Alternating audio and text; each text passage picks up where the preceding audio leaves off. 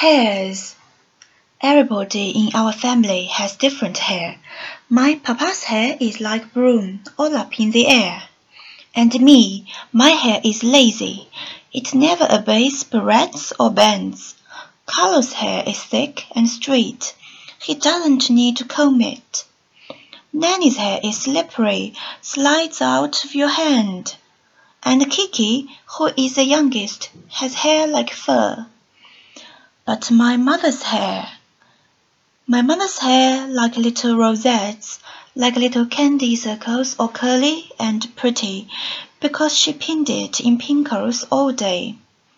Sweet to put your nose into when she's holding you, holding you and you feel safe, is the warm smell of bread before you bake it. it.